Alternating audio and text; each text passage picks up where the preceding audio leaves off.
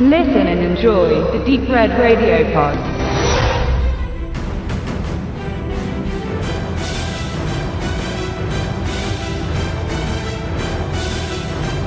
Als 2003 Bezantas in die Kino kam, freuten sich alle Weihnachtshasser gar sehr. Ein fluchender, pöbelnder, saufender und penetrierender Weihnachtsmann, der als professioneller Ladendieb dargestellt wird, gab es so noch nicht wirklich und da Willi, so der Name des Weihnachtsmanns, trotz allem immer noch eine gewisse Sympathie hervorbrachte, war der Film auch bei Weihnachtsfreunden nicht gerade unbeliebt. Vor allem das augenzwinkernde Finale einte dann sowohl Weihnachtshasser als auch Liebhaber.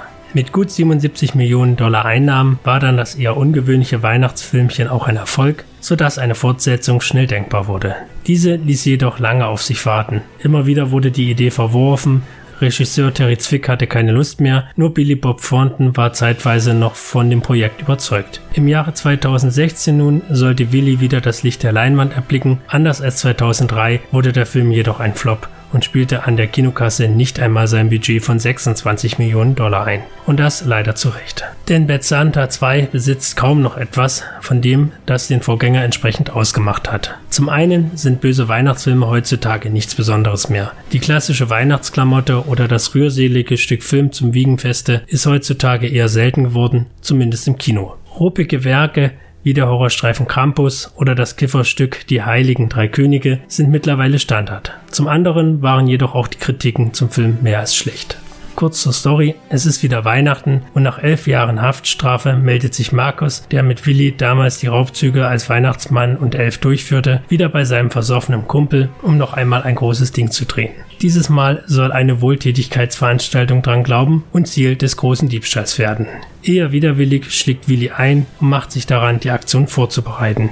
Jedoch gibt es zwei störende Punkte, die seine Pläne mehr als schwierig gestalten. Zum einen ist der immer noch recht kindische und tollpatschige Thurman Merman dabei, ihn als sein größter Fan aufzusuchen. Zum anderen muss Willy seine Mutter loswerden, die zwar genauso viel kriminelle Energie hat wie er, aber ihren Sohn einfach nur nervt. Und dann ist da auch noch die Chefin der Wohltätigkeitsaktion, auf die Willy ein Auge geworfen hat. Inhaltlich ist Bad Santa 2 an vielen Stellen eine dreiste Kopie des Vorgängers. Anders als beim Vorgänger steht jedoch die Wandlung des eher widerwärtigen Verbrechers in einen Verbrecher mit Herz nicht so sehr auf der Tagesordnung. Dass Willy ein hoffnungsloser Fall ist, wird von Anfang an klar, sodass man sich auf ihn als Charakter nicht mehr konzentrieren muss. Das mag zwar für manchen durchaus willkommen sein, denn wenn es für den einen oder anderen etwas am Vorgänger zu kritisieren gab, dann war es Willys Wandlung. Doch diese war so augenzwinkernd und auch glaubwürdig in Szene gesetzt worden, dass man ihm dies voll und ganz abgenommen hat und letztendlich doch nicht böse sein konnte. Hier nun ist Willi aber nur noch ein Arsch und kann kaum irgendwelche Sympathien aufbringen, die ihm auf Dauer erträglich machen. Das gleiche gilt für alle anderen Figuren. Markus, sein kleinwüchsiger Helfer, ist weiterhin eine miese, raffgierige Socke und Willis Mutter so unglaublich übertrieben auf böse getrimmt, dass man in ihr kaum eine launige Gegenfigur zur sonst üblichen Mutterfigur sehen kann.